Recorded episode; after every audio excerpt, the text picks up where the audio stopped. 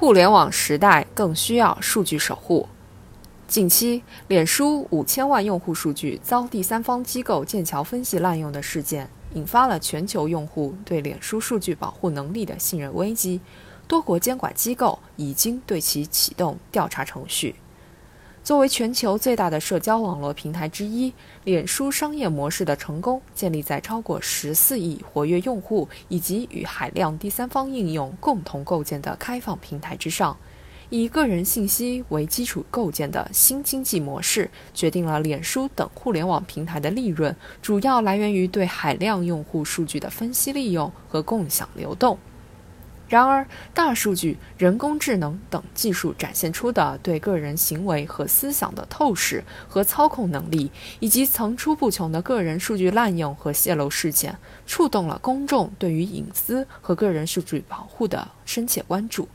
信息社会急需各利益相关方的共同参与，共同构建个人信息利用和共享的信任机制。增加公众对无处不在的个人信息流动的安全感和信任感。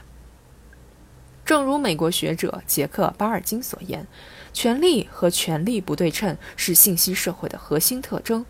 用户授权脸书等互联网平台收集、分析和利用个人信息，以获取平台提供的免费服务。而数据的非消耗性特征决定了互联网平台可以对个人信息进行反复的利用、聚合以及和第三方共享，但这个过程在通知用户时往往语焉不详。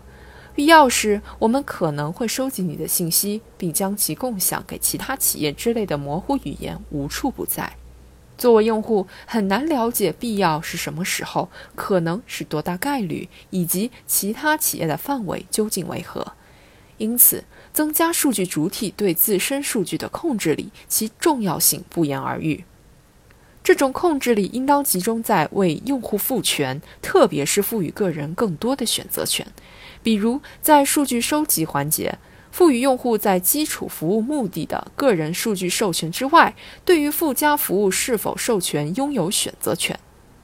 为用户提供隐私控制面板，以选择向第三方共享个人信息的范围、目的和对象。当服务结束时，赋予用户撤回授权和删除个人信息的权利；赋予用户对自身权益受到不利影响的自动化决策结果的拒绝权，以及发现个人信息错误享有要求更正的权利等等。同时，互联网平台还应该增强数据收集和处理方式的透明度。近期，多款手机应用被曝光存在大数据杀熟的现象，使人们对大数据算法的中立性产生了质疑。大数据算法对个人权益会产生直接的影响，而算法本身可能存在歧视、错误和恶意使用。因此，互联网平台需要向用户解释大数据算法的逻辑和合理性，通过增加透明度，加强用户对算法应用的信任感。举例而言，欧盟就在通用数据保护条例中规定，数据控制者应当确保算法可被用户所理解。此外，加强互联网平台的问责性必不可少。由于脸书对合作共享数据的第三方疏于实施风险评估和动态管理，导致了原本仅用于科学研究目的的个人信息被非法出售给剑桥分析公司，超越用户授权目的而用于商业目的和政治倾向分析。因此，作为互联网平台，对于在其平台上提供服务的第三方应用，应当承担审核监督责任，对第三方应用收集、利用。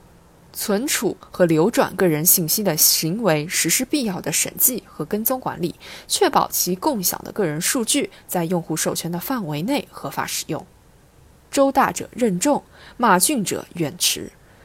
作为信息社会支柱的互联网企业，唯有承担起用户隐私和个人信息的守护者的重任，将提升个人信息安全能力视为企业核心竞争力，才能赢得用户持续的信任，构建起信息社会的健康生态。